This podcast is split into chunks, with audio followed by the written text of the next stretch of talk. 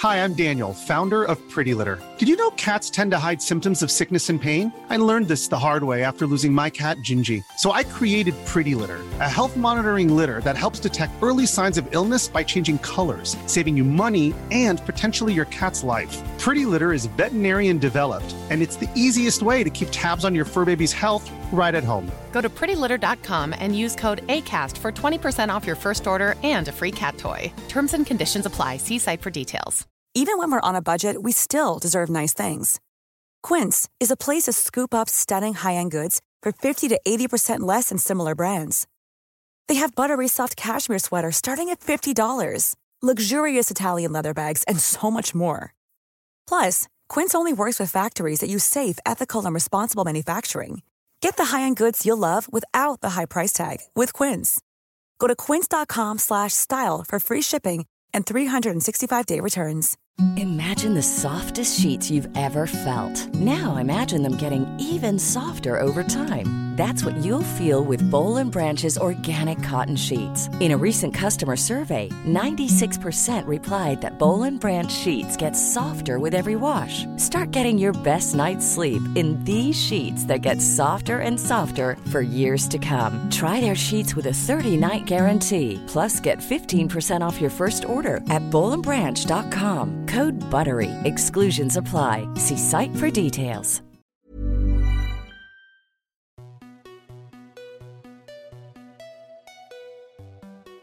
Bonjour à toutes et tous et bienvenue dans le podcast Parents informés. Je suis Charline, la créatrice de ce podcast qui a pour vocation d'offrir aux parents et futurs parents de l'information sur la grossesse, la petite enfance et l'enfance sous forme de conversations détendues avec des intervenants spécialisés. Merci à vous tous qui écoutez et merci pour vos messages. Si vous aimez ce podcast, parlez-en autour de vous et abonnez-vous sur votre plateforme d'écoute telle que Spotify ou Apple Podcast pour ne pas manquer la sortie des nouveaux épisodes.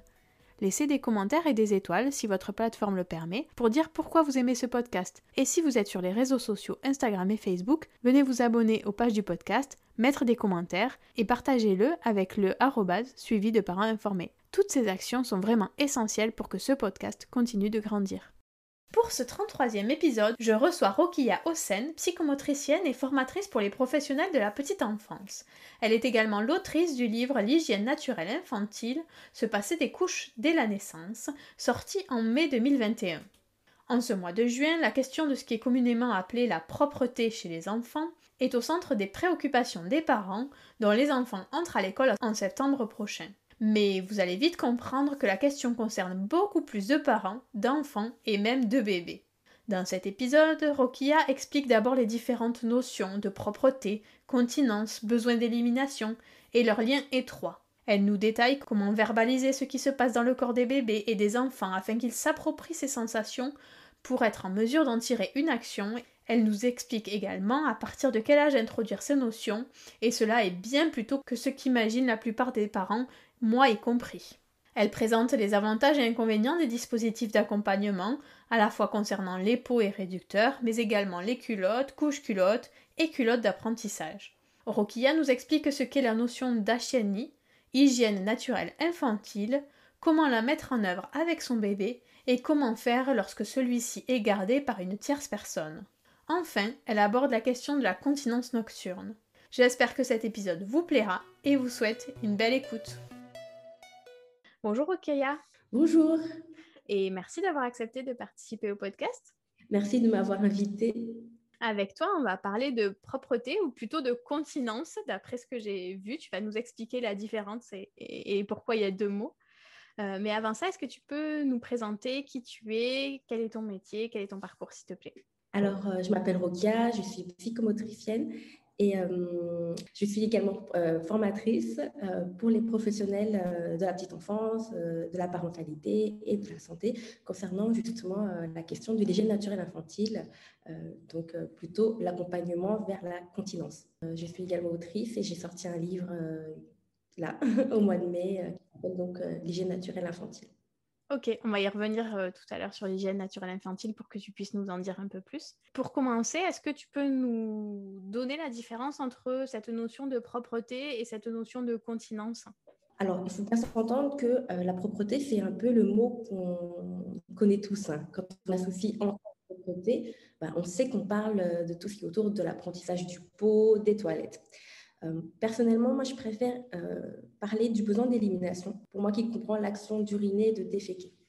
Et euh, la continence, ça, c'est vu plutôt comme un processus. Donc, il y a plusieurs étapes, il y a plusieurs prérequis qui vont devoir être, avoir lieu pour accompagner son enfant justement vers une continence. Et là, je rajoute vraiment en autonomie. D'accord. Oui, parce que finalement, le besoin d'élimination, il est tout le temps dès que le bébé naît, il a besoin d'éliminer. Et pour autant, on parle de cette notion de, alors qu'on appelle propreté dans le langage courant, effectivement, c'est l'acquisition de cette euh, compétence, mais en autonomie euh, par l'enfant. C'est bien ça. Ok. Et justement, à partir de quel âge on peut introduire cette notion d'autonomie dans l'élimination pour les enfants? C'est une question très intéressante euh, dans le sens où, il y a encore quelques années, c'était à partir de 18 mois qu'on proposait le pot et pas comme aujourd'hui où l'introduction euh, du pot ne fait que reculer. en 1970, il était euh, courant de recommander le pot à 18 mois et euh, l'apprentissage, entre guillemets, prenait fin à 24 mois. Ça veut dire qu'à 24 mois, l'enfant était suffisamment autonome. Et comment on explique ce recul?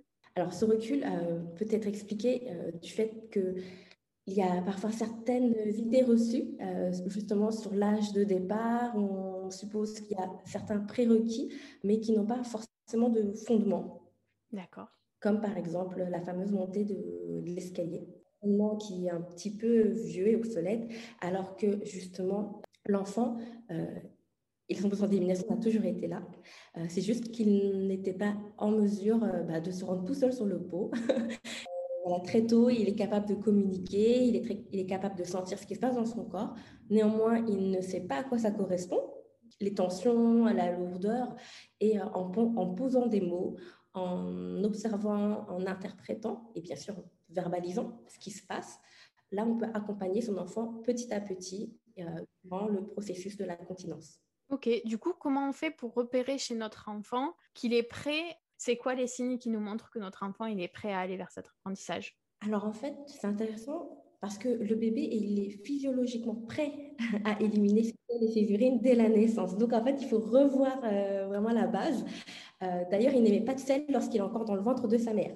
Euh, tout d'abord, l'enfant ne peut être prêt à quelque chose s'il n'y est pas confronté ou stimulé par l'environnement. Voilà, on va justement donner l'exemple facile. L'enfant ne saura pas monter les escaliers s'il n'a pas l'occasion de monter les escaliers. Il ne va pas monter le toboggan à l'envers si on lui interdit de vivre cette expérience. Et justement, ce qui est au niveau du développement de l'enfant, c'est qu'il est essentiel de retenir que la formation des connexions euh, neuronale, elle est influencée par les expériences. Et en fait, les neurones vont se connecter en réponse aux stimulations de l'environnement de l'enfant. Donc, à chaque fois qu'il va faire une nouvelle expérience, une nouvelle découverte, bah, les connexions vont se former, elles vont se renforcer, ou au contraire, elles vont s'affaiblir et disparaître dans le cas contraire. D'accord. En fait, toutes les connexions, elles vont, elles vont se développer, renforcer ou éliminer. C'est vraiment ça à retenir.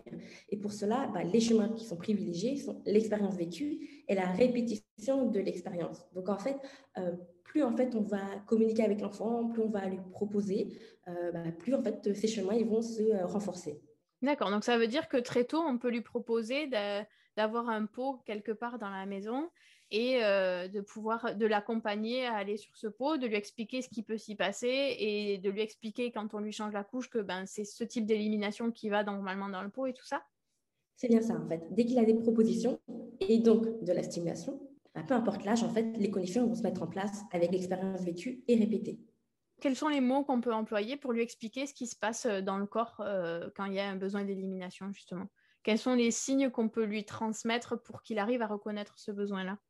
Alors, euh, c'est vrai qu'il faut euh, pas mal verbaliser et euh, donner du sens sur ce qu'il perçoit. parce qu'il faut savoir que l'enfant, il reçoit des informations sensorielles qui sont brutes, donc, en fait, soit qu'elles proviennent de l'extérieur, voilà, comme un bruit, une stimulation visuelle, ou bien de l'intérieur. Donc, dans ce cas-là, ça peut être des tensions, une lourdeur, des picotements, des chatouilles, à l'intérieur de son corps. Et ces informations sensorielles brutes, elles sont en l'état, ce qu'on appelle des perceptions. Elles n'ont pas encore du sens après, elles vont se transformer en sensation dès qu'on met du sens. Les parents ou toute autre personne de son environnement, ils vont l'aider à y mettre du sens en verbalisant. Donc, euh, par exemple, pour le bruit, on peut dire Ah, bah, le bruit que tu as entendu, c'est la sonnette. Et pareil, du coup, pour le besoin d'élimination, bah, la tension dans ton ventre, ça veut dire que tu as besoin de faire caca. Euh, tu sens que c'est lourd, euh, tu sens que ça, ça picote, que ça chatouille. À cet endroit-là, en fait, il faut donner le maximum de vocabulaire. Et pour être ça, il faut aussi un peu se connaître soi-même pour pouvoir transmettre les mots à son enfant. Oui, donc il faut, il faut analyser quelque part quelque chose qui est devenu intuitif chez nous pour pouvoir le transmettre à l'enfant, c'est ça? C'est ça, développer sa conscience corporelle, elle se fait par la communication. Euh, on explique, on donne du sens, on met du mot, on met des mots. On parlait du pot tout à l'heure. Est-ce que c'est l'élément, euh, est-ce que c'est le dispositif qui est le plus adapté pour les enfants? Parce que je sais qu'il existe des réhausseurs avec des marches, il existe des réducteurs de toilettes, mais quelque part c'est pour quand ils sont plus grands, puisqu'il faut qu'ils arrivent à monter jusque-là. Quand ils sont petits, finalement, euh, les toilettes c'est haut pour eux, c'est une vraie barrière, non? Euh, tout à fait, justement. Même d'ailleurs, dès qu'on commence dès la naissance, euh, on peut proposer un pot qu'on va poser sous les fesses de, l'enfant, ou bien dans ce cas, on va le porter d'une certaine manière, par exemple, au-dessus du lavabo, au-dessus des toilettes. J'ai mis pas mal de vidéos sur mon compte Instagram pour qu'on puisse visualiser. Et également des illustrations dans mon livre. En effet, le pot, ça va vraiment permettre la position dite physiologique, parce que ça va permettre l'enfant d'être en position accroupie. Ça veut dire qu'en général, ça veut dire qu'on a les genoux un peu plus haut que le bassin, avec un appui au sol. Ça, c'est important euh, pour les pieds. Et on est également penché vers l'avant. Euh, les avantages de la position sont nombreux. Hein. donc, euh, ça va favoriser le relâchement des sphincters. et par exemple, la vessie peut plus facilement se vider. Il y a également un angle anorectal avec une ouverture de 35 degrés au lieu de 90, comme quand on est en position assise. Et le côlon, ou le côlon, dans ce cas-là, il est pincé. Et en le muscle va être plutôt euh, aligné et euh, il sera relâché. En plus, ça va permettre également de bonnes habitudes d'hygiène hein, dès, le, dès, le, départ euh, pour éviter, par exemple, les problèmes de constipation ou poussée qui forcent sur le périnée. D'accord. Et est-ce que ce pot, il faut qu'il soit dès le départ mis aux toilettes? Ou pour l'enfant, peu importe, il peut être mis n'importe où dans la maison. L'important, c'est qu'il le voit, qu'il y pense, qu'il y aille régulièrement. Est-ce qu'il faut associer ça à la pièce des toilettes comme c'est le cas pour nous adultes ou pas forcément? Alors, pour certains enfants, euh, ils auront besoin donc euh, d'un repère. Un repère spatial qui est donc à une pièce dédiée. Et d'autres, en fait, juste comme tu l'as mentionné, à un pot qui est là euh, en visualisation dans la pièce de vie pour que l'enfant se rappelle. Mais c'est quand même beaucoup de pression à mettre sur l'enfant pour se rappeler de tout ça. du coup, c'est plutôt justement, en fait, de, euh, d'être plutôt attentif et de lui proposer. D'accord. Donc, euh, c'est pas parce que l'enfant va voir le pot euh, qu'il va forcément y penser. Par contre, dès lors qu'il est un peu plus grand et qu'il est en mesure donc d'anticiper, de planifier donc le fait de lâcher son jeu et d'aller se rendre au pot, dans ce cas-là, oui, c'est beaucoup plus simple s'il est dans la pièce où il est. Comme ça, il n'a pas beaucoup n'a pas beaucoup de pas à faire, il a, juste à retirer son pantalon et sa culotte, par exemple, s'il en a une, et s'y asseoir. Quelque part, c'est normal qu'en fait, même s'il a le pot à disposition, il ne pense pas à y aller. C'est à nous, en tant que parents, à l'accompagner là-dedans et à lui. Après, ça va venir avec le temps. Il sera de plus à l'écoute euh, de son corps. Il va reconnaître que là, bah, c'est le moment d'y aller et il pourra s'y rendre. Quand on commence à s'intéresser, alors quand on a des enfants qui ont été en couche auxquels on n'a pas fait attention euh, à ce besoin d'élimination particulièrement euh, jusqu'à un certain âge et qu'on commence à se renseigner sur le sujet, on trouve plein de kits de gommettes à coller pour féliciter l'enfant, de systèmes de récompense comme ça. Est-ce que c'est intéressant ou est-ce que finalement ça fausse un peu l'apprentissage parce que quelque part, en fait, c'est normal d'aller au pot et d'aller éliminer. Est-ce qu'il faut favoriser cette récompense? Alors, il y a des enfants qui ont besoin justement de renforçateurs, hein. notamment, je pense aux enfants neuroatypiques euh, comme les enfants autistes. Euh, donc, moi, je ne vais pas dire qu'il faut absolument les bannir, les, euh, les, renforçateurs. Mais en effet, bien que ça reste un besoin physiologique, et que si l'enfant, justement, euh, n'a pas eu l'occasion de le découvrir comme tel, c'est-à-dire un besoin primaire, hein, on parle vraiment d'un besoin primaire, celui de manger, euh, bah pour lui, euh, il va plutôt considérer ça comme une perte de temps. Et en plus, j'aime bien le rappeler, mais l'enfant, il a besoin de personne pour faire caca, personne pour faire pipi. C'est un besoin qui va se faire de lui-même. c'est plutôt une contrainte parfois pour lui du fait de devoir lâcher son jeu, de devoir aller se rendre sur le pot. Donc, alors que quand c'est un enfant qui a plutôt été habitué à répondre à son besoin d'élimination et qu'on lui réponde depuis tout petit, pour lui, là, on va dire ça devient plutôt naturel. Pour lui, c'est naturel d'avoir de faire des besoins dans un pôle depuis tout petit. Du coup, pour les enfants qui ont été vraiment en couche depuis longtemps, ça peut être un petit peu plus euh, euh, conflictuel parce que c'est comme si ça sortait de nulle part. Ok. Quand on, a des bébés qui sont en couche, après on va parler de la HNI, mais quand on a des bébés et des enfants qui sont en couche jusque tard, est-ce que c'est intéressant à un moment donné de passer à la couche culotte et est-ce que ça peut favoriser l'apprentissage ou est-ce que finalement, tant qu'il y a un support quelque part qui va retenir les selles et, les urines, ça ne va pas changer grand-chose En fait, on peut très bien mettre une couche et mettre une culotte en même temps. Ça veut dire qu'on n'est pas obligé de passer de la couche à la culotte. Voilà, ce n'est pas nécessairement l'un puis l'autre. Par exemple, on peut très bien faire porter une culotte à la maison, une couche à l'extérieur et une couche la nuit, dans la même journée. Ça ne va pas le perturber en fait, à partir du moment où on communique à l'enfant, on lui explique euh, pourquoi on l'habille de telle, telle manière. En fait, c'est un peu comme quand on explique à un enfant, bah, pourquoi là je te mets un manteau et là je te mets pas de manteau. D'accord. C'est vraiment la base, c'est la communication et les explications euh, pour mettre du sens en fait à, ce qui se passe autour de l'enfant, justement dans cette nouvelle routine. Si justement on essaie d'introduire une, euh, une culotte. Et hum, je pense peut-être qu'il faire un petit peu le point sur euh, qu'est-ce que c'est qu'une couche culotte, une culotte d'apprentissage peut-être? Oui, euh, tout à fait. Voilà. En fait, une couche culotte, c'est une couche plutôt absorbante, euh, mais dont l'objectif est d'éviter les fuites et de garantir l'effet au sec. Même principe qu'une couche classique, une couche jetable. Mais sa particularité, c'est qu'elle a une ceinture 360 degrés élastique. En fait, donc elle s'enfile comme une culotte. En fait, elle s'enfile comme un pantalon, comme un short. Et en fait, euh, on peut l'ouvrir sur les côtés euh, pour la retirer, la déchirer ou la descendre. Euh, comme ça, elle peut être encore réutilisable. Donc, en, réalité, voilà, c'est comme un pantalon qu'on met à l'enfant. Donc, on peut, le, on peut lui mettre, on peut mettre une couche culotte allongée, si encore petit, ou bien debout. quant à la culotte, on précise bien c'est un petit sous-vêtement.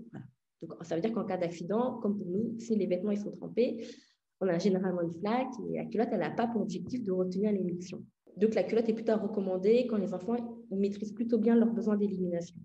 Alors, il y, a une culotte intermédiaire qui s'appelle plutôt la culotte d'apprentissage. Voilà, c'est la culotte d'apprentissage, culotte de propreté, peu importe. En fait, quand elle est bien faite, il faut bien se renseigner. Euh, en fait, c'est ma préférée parce qu'elle a un système qui permet d'éviter les flaques de glisser, de se faire mal et d'en mettre partout. ça peut être plutôt euh, euh, traumatisant pour l'enfant, justement, qui, qui découvre euh, voilà, ce qu'il vient de faire. En plus, il se fait mal derrière. Pas beau pour lui. Donc, voilà. par contre, on peut voir que le vêtement, il est trempé on peut le changer aussitôt. Et l'enfant peut constater que lui, il vient de faire. Oui, parce que finalement, quand il a une couche, même si c'est une couche culotte, il n'a pas forcément cette sensation de il s'est passé quelque chose euh, je suis mouillée. Enfin, les, les, couches, elles sont faites pour qu'ils sentent quasiment rien. Mhm. Euh, donc effectivement, quand on essaye de lui, euh, de lui transmettre cet apprentissage de il y a de, du liquide qui sort, ça, fait, ça peut faire mouiller, etc. Quand il est en couche culotte, il va pas s'en apercevoir. C'est ça. Alors du coup, en effet, il y a des enfants justement quand ils vont découvrir bah, ce que c'est que la miction, bah, certains peuvent, en avoir, peu justement en être surpris. Ils ne savent pas qu'il y a des matières qui sortent, qui sortent d'eux, puisque finalement, ça a été un petit peu coupé. Du coup, euh, il y a, d'autres temps, hein, c'est-à-dire qu'on peut très bien continuer à mettre une couche euh, sans problème. Mais par exemple, euh, quand l'enfant va aller prendre sa, douche, qu'on peut lui proposer justement d'aller faire pipi dans la baignoire, simplement, là, il peut voir en fait ce qui se passe dans son corps sans en être effrayé, puis dans un, dans un cadre un peu sécurisant. C'est-à-dire qu'en plus, on va en parler, puis il regarde, on verbalise avec lui. D'accord. Que tu dis, c'est aussi très pertinent quand euh, on pense souvent que euh, l'enfant, il sait ce que c'est que de faire pipi quand il voit la conséquence. Euh, ça veut dire les urines et les selles. Or, en fait, le besoin d'élimination, c'est avant. Ça veut dire que sur les sensations d'abord internes. Parce qu'une fois que c'est arrivé, bah, c'est arrivé. Je veux dire, l'enfant, il ne sait même pas des fois qu'est-ce qui a été déclenché, comment ça s'est passé. Donc, quand on communique à l'enfant, ce n'est pas seulement sur le après, c'est-à-dire sur finalement la conséquence, également sur l'amont, comme tout à l'heure on l'a mentionné. Tu sens que c'est un peu lourd dans ton ventre, euh, ça te fait un peu mal peut-être au niveau des fesses, tu sens quelque chose. Et d'ailleurs, on peut très bien continuer avec une culotte d'apprentissage, même quand l'enfant sort, et est, à l'école, ou justement, bah, si jamais il lui arrive un, petit accident, si on veut appeler ça comme ça, voilà, au moins il n'y a pas de grosse flaque. Oui, c'est plus c'est quelque part c'est plus facile à gérer pour lui et pour les personnes qui le gardent euh, s'il a une culotte d'apprentissage que s'il a une culotte classique où il va falloir tout changer, tout laver, que ça va en mettre partout, etc. En fait, la culotte d'apprentissage, elle a juste un, une, épaisseur quelque part supplémentaire, un côté un petit peu euh, imperméable, hein, quand elle est bien faite, hein, je précise. Est-ce que toi, tu as des marques que tu conseilles particulièrement? Est-ce que dans tes expériences ou dans tes retours de patients, il y a des marques qui, seraient, qui se détachent dans celles qui sont bien faites? Alors, moi, je pourrais conseiller le guide euh, des couches lavables de Marianne Bertrel, un catalogue avec pas mal euh, de marques euh, qu'elle a testées donc, et qu'elle recommande et qu'elle vend aussi. Ok, ça marche. Je regarderai tout ça. Je mettrai les liens dans les notes de l'épisode pour les gens qui, se qui cherchent à se renseigner. J'ai une dernière question sur cette partie-là. Après, on va passer à la chaîne comment on se comporte envers notre enfant quand justement il n'a pas réussi à aller jusqu'au pot et qu'il en a mis partout parce qu'on l'avait mis en culotte et que ben voilà du coup on a une énorme flaque dans la, dans la maison. comment à ce moment-là on verbalise avec lui euh, ce qui s'est passé? Alors, euh, si euh, nous, on a cru percevoir des petits fignons en amont, dans ce cas-là, ne pas éviter justement à lui dire, par exemple, bah, maman, elle a remarqué justement, ou j'ai remarqué euh, que euh, tu t'es arrêté de jouer un instant, tu avais un petit air concentré, puis tu as repris ton jeu. Euh, peut-être qu'à ce moment-là, tu avais envie de faire pipi, mais tu n'étais pas sûre de toi. Moi, je pense qu'en général, c'est plutôt un signe. En fait, c'est plutôt partir vraiment sur l'amont, vraiment tout ce qui s'est passé avant, pour que l'enfant il prenne du sens. Enfin, il a du D'accord. qui s'est passé. Parce qu'intervenir après, euh, en fait, euh, bah, ce n'est pas, pas volontaire. Si on, si, on, perçoit après, vraiment on verbalise euh, avant, ça peut être vraiment autour de l'anticipation, comme après, après manger, là on va manger tous les deux, après manger, je te propose qu'on aille, aille, au pot. moi, maman, de toute façon, de son côté, je vais également aller aux toilettes, parce qu'en général, euh, c'est le moment idéal pour y aller. En fait, voilà, en fait, on met des routines, en fait, on va sécuriser un petit peu euh, son enfant. Au début, c'est intéressant de lui proposer d'y aller régulièrement pour essayer de sentir s'il se passe quelque chose ou pas? alors, il y, a, y, a, plusieurs choses à prendre en compte, c'est-à-dire qu'il y a des routines euh, de soins qui vont justement le, le sécuriser. C'est un petit peu comme nous aussi, on a nos propres routines de soins. C'est-à-dire le matin, quand on se lève, on va y aller. Et puis après le repas, en général, on, on essaye d'y aller. Donc l'enfant, lui, euh, euh, il s'intègre dans cette routine. Et en plus, euh, pourquoi après le repas c'est intéressant d'y aller C'est parce que justement, il est possible que le réflexe gastrocolique s'active. C'est le réflexe qui va permettre l'élimination des selles vraiment dans les 5 à 45 minutes après la, première bouchée. Donc en fait, c'est le moment idéal parce que si on laisse passer cette fenêtre-là, il se peut justement que ça soit un petit peu plus difficile et qu'il faut attendre la prochaine fenêtre d'élimination c'est cohérent, c'est pas mettre des routines pour mettre des routines. Le matin, c'est pareil, euh, euh, normalement pendant la nuit, euh, il y, a une régulation qui est plus ou moins, ça va dépendre de l'âge, mais le matin, c'est le moment idéal pour un enfant d'aller se vider sa, vessie, par exemple. Du coup, c'est un moment qui est rassurant. Voilà, c'est un peu comme quand on va se brosser les dents tous les matins, on met en place. Après, il y a d'autres moments dans la journée, bien sûr, il va sentir son besoin et dans ce cas-là, euh, on parle sur les sensations aussi du corps. D'accord. Euh, l'un n'oppose pas l'autre, en fait. Ok, donc depuis tout à l'heure, on parle d'HNI. Est-ce que tu peux nous dire ce que c'est que la HNI et en quoi ça consiste? Euh, La HNI, ça veut dire hygiène naturelle infantile, pour ceux qui ne connaissaient pas le sigle. ça consiste à répondre aux besoins d'élimination de son enfant, du coup, pour l'amener vers la continence en autonomie. moi, j'aime beaucoup rappeler que la HNI, c'est Elimination Communication en anglais. Euh, donc là, dans cette euh, expression-là, on voit vraiment l'accent sur la communication entre le parent et son enfant dans les deux sens. Euh, moi, je parle notamment d'accompagnement du besoin d'élimination via la communication vers la continence en autonomie. C'est vraiment long, mais car je mets en avant l'implication de l'environnement. voilà, c'est-à-dire qu'on propose un environnement propice quand même à l'enfant, le, le, parent, les personnes à qui, à qui est confié l'enfant et dans le processus de la continence qui, en fait, ne se fait pas seul. Voilà. c'est pas une acquisition qui arrive du jour au lendemain, c'est pas un, apprentissage non plus, c'est en fait c'est un mélange des deux. et, D'accord. Et on répond comment? Bah, En fait, en observant son enfant, en interprétant, en verbalisant, et puis surtout proposer. et là, c'est un petit peu plus délicat. Euh, autant avec un enfant plus grand, on se dit, bon, allez, je vais oser euh, lui proposer le pot, je vais retirer son pantalon, etc. Mais autant un petit bébé, c'est oser retirer la couche euh, pour proposer un lieu d'élimination, quel qu'il soit. Donc, un pot, un lavabo, des toilettes. Et c'est cela qui est plus difficile à mettre en place, en fait. Chez beaucoup de parents, c'est oser. Ne serait-ce que retirer une minute la couche de son enfant. Pour... Oui, parce que finalement, la chenille, on peut la pratiquer dès la naissance. On n'est pas obligé d'attendre que l'enfant ait un certain âge. Exactement. Ça, ne consiste pas à laisser son enfant sans couche toute la journée. On peut se passer de la couche au moment de l'élimination. Et euh, dès la naissance, on peut très vite recueillir les premières selles, donc le fameux méconium, mhm. en tout petit pot, ou bien dans un pot de glace, hein, ou une serviette après qu'on va jeter. Et du coup, l'idée, c'est de, de repérer chez son bébé les signes qui vont montrer qu'il a un besoin d'élimination et à ce moment-là, du coup, d'enlever la couche et de lui proposer d'éliminer euh, dans un endroit qu'on trouve propice. C'est ça? Et du coup, quels sont ces signes-là? Comment on fait chez son enfant pour repérer ces signes-là? Alors, ils sont vraiment propres à chacun et il faut prendre en compte aussi qu'ils vont évoluer avec l'âge, les signaux. D'accord. Euh, donc, quand se parle de signaux, c'est vraiment une communication.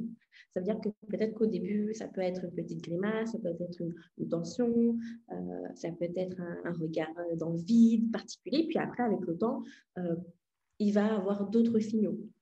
Et en plus, les signaux aussi, ils vont, ils vont s'affiner grâce à la communication.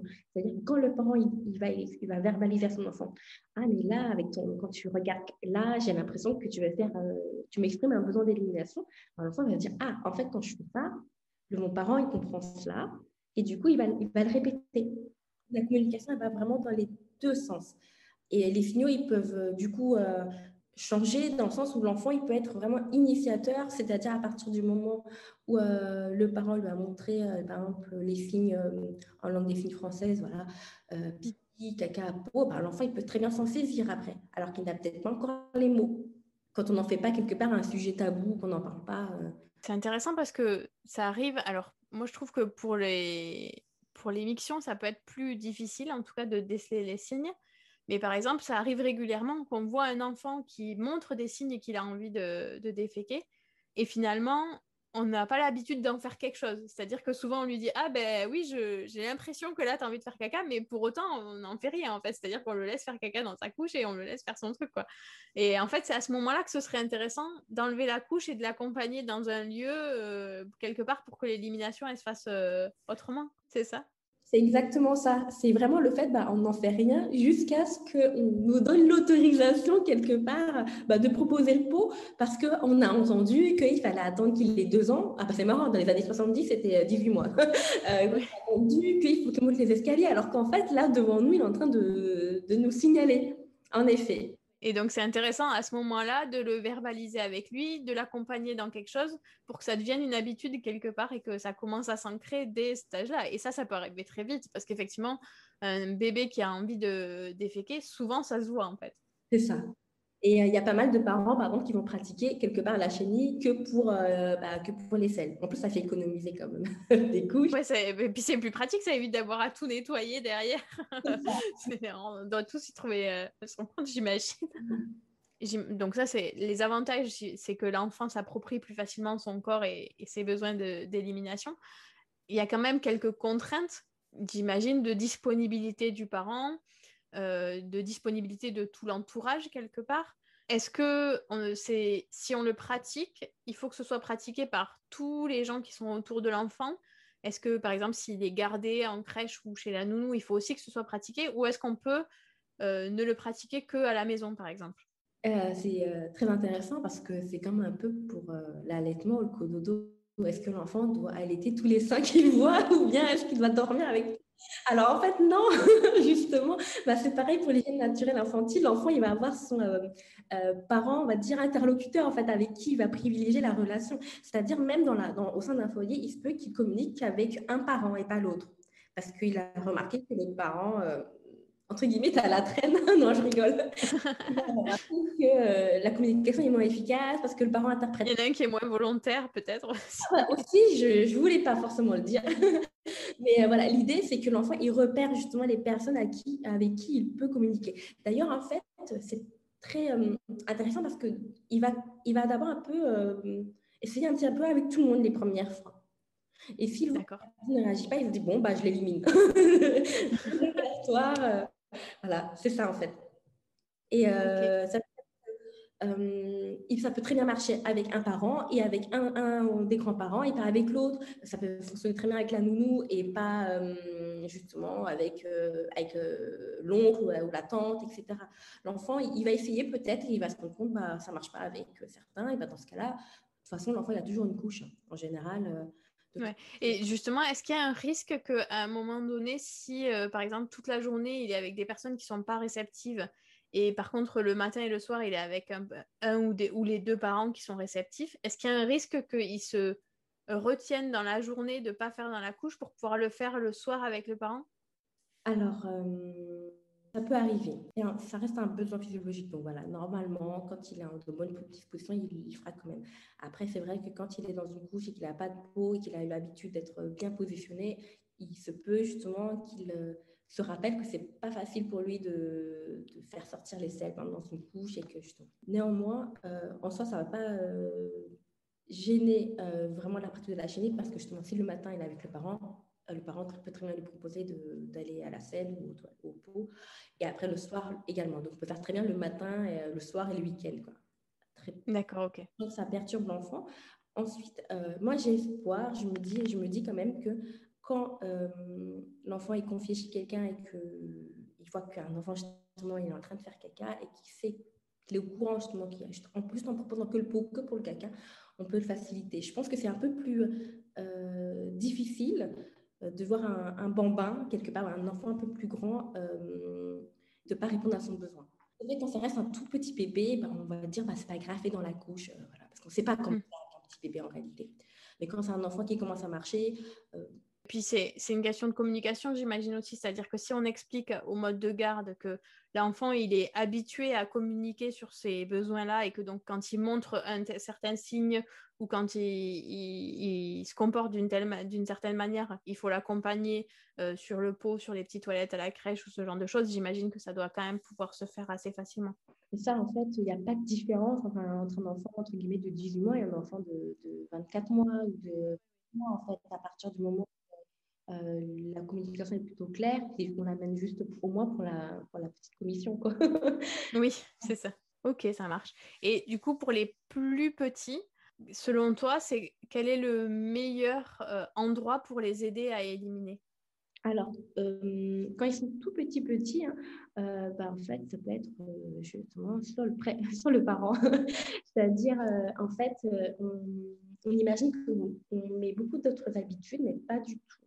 C'est-à-dire que dès la naissance, lors du pot à pot, voilà, qu'on fait souvent du pot à pot euh, quand il est tout petit, euh, on pose une serviette qui recouvre le bébé. Euh, on peut mettre un petit pot comme ça à côté, à disposition au cas où. Et dès qu'il s'agit il commence à émettre des selles, voilà, on, après une tétée ou un biberon, et bien, en fait, on communique et on dit Ah, bah, je vois que tu es en train de faire caca, tu es en train de faire caca. Et bien, en fait, on va mettre le petit pot là sous les fesses. Ça veut dire qu'en fait, on va, pendant qu'il est en train de. Il est déjà avec nous, en fait.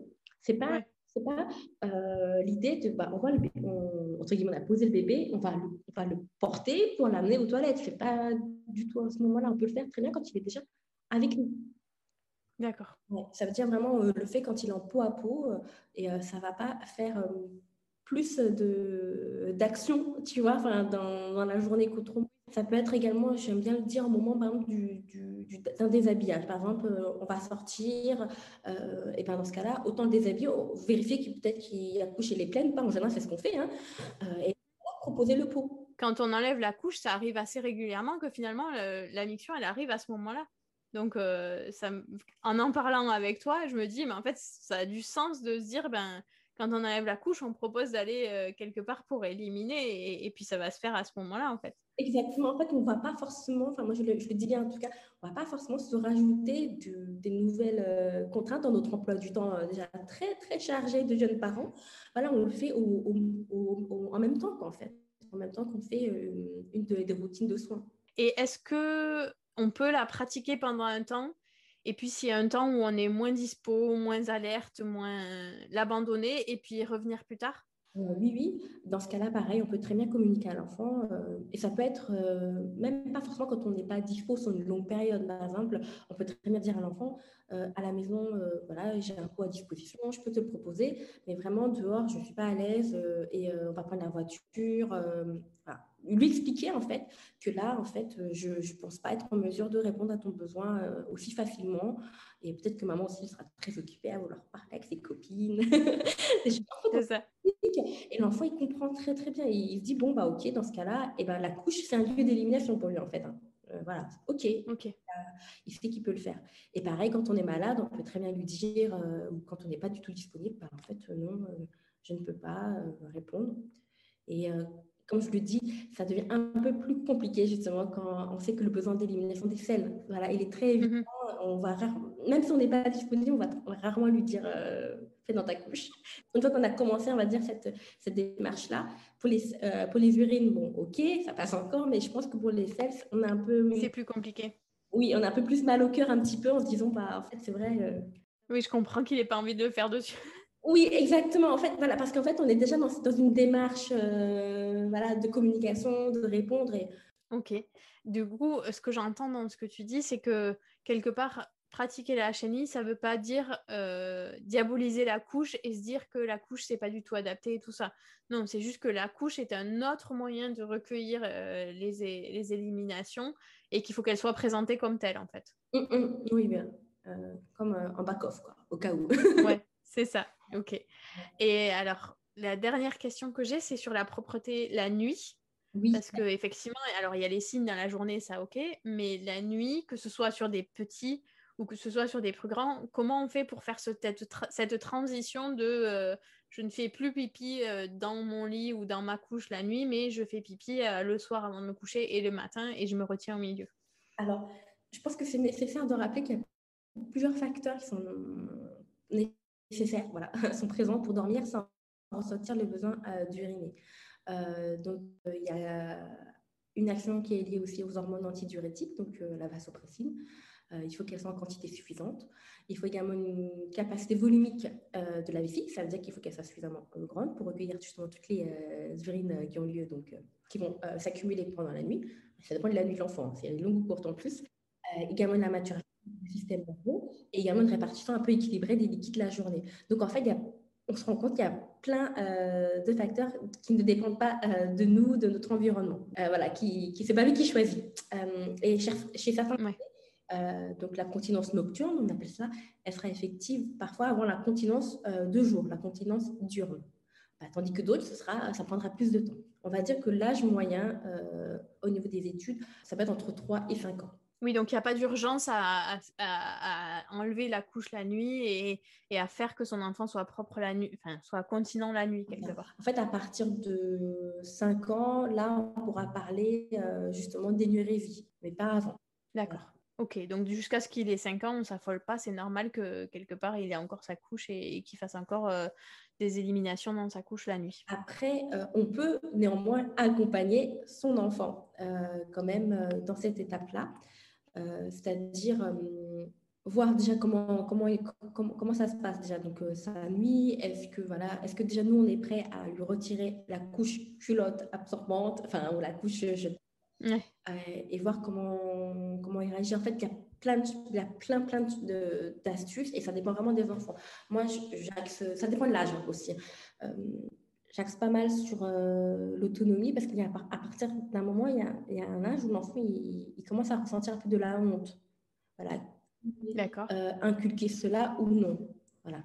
Il sait quelque part que euh, c'est pas courant, que voilà. Et puis lui aussi, il a peut-être envie justement de ne pas mouiller sa couche ou mouiller son lit aussi. C'est pour ça que l'accompagnement aussi, ça, ne, ça, ne, dépend pas que de l'enfant. On ne peut pas juste lui dire bah, retiens-toi la nuit, ça ne veut rien dire oui, en fait, voilà, il ne peut pas être le seul responsable quelque part. Le parent, il peut l'aider, euh, par exemple, en mettant un système, euh, euh, des fois, d'accès de, aux toilettes la nuit aussi. que ça peut être intéressant, par exemple, de leur donner une petite lampe ou ce genre de choses pour que la nuit, ils puissent aller aux toilettes Ça peut aider Une petite lampe ou le pot à disposition dans la chambre, voilà, vraiment juste au cas où, parce que euh, y a, nous, on n'est pas à la place de l'enfant, on ne sait pas ce qu'il ressent la nuit. Donc, euh, si lui ressent le besoin et qu'il a besoin d'y aller, peut-être en effet qu'il y aille, quoi. Je veux dire, ça peut être comme nous aussi. Hein. Il y a des nuits où on n'aura pas besoin de se lever la nuit, puis il y a des nuits bah, parce qu'on a bu une tisane, dormir. Mm. on ne va pas s'en empêcher de, se lever. Donc, pareil pour l'enfant, voilà, proposer une petite lampe, proposer euh, le pot à côté, s'il est encore au pot. Ou bien, si jamais euh, on ne veut pas lui mettre de couche, mais qu'on veut quand même qu'il dorme euh, avec, avec un lit, parce que voilà, ça, ça arrive aussi qu'il ait le lit propre, hein, quelque part, le lit au sec.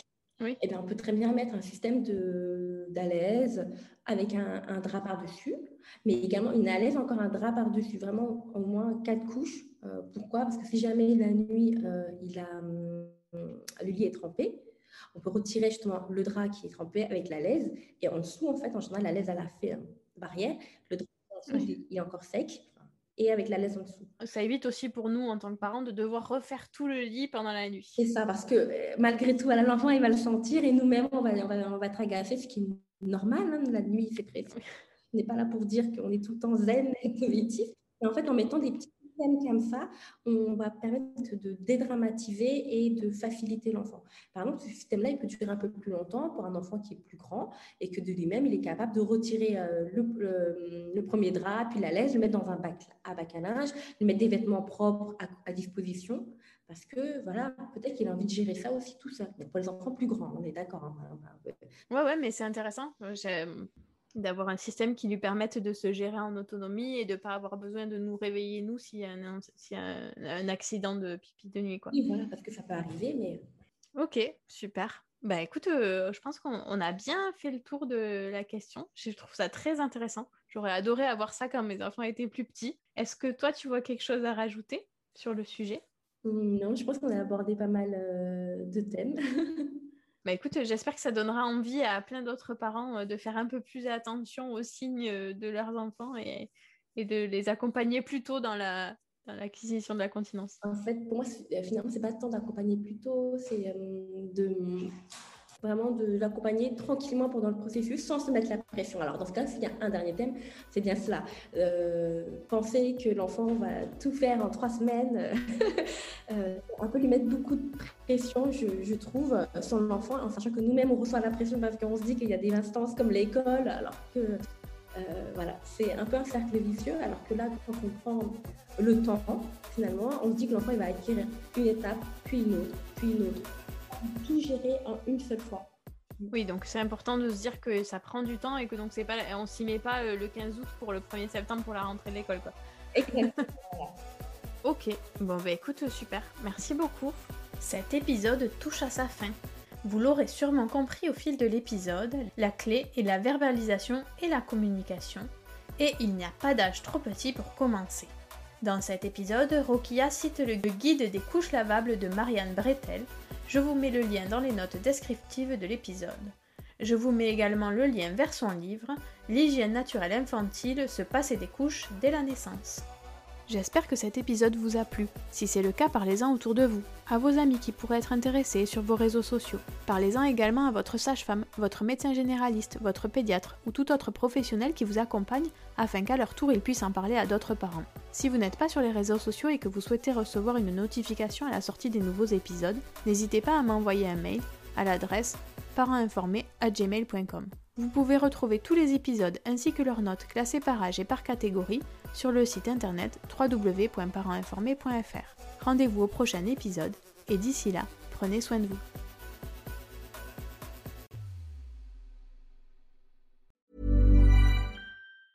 Planning for your next trip?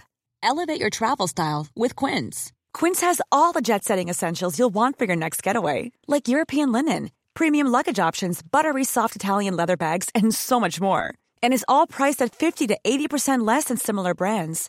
Plus, Quince only works with factories that use safe and ethical manufacturing practices. Pack your bags with high-quality essentials you'll be wearing for vacations to come with Quince. Go to quince.com/pack for free shipping and 365-day returns.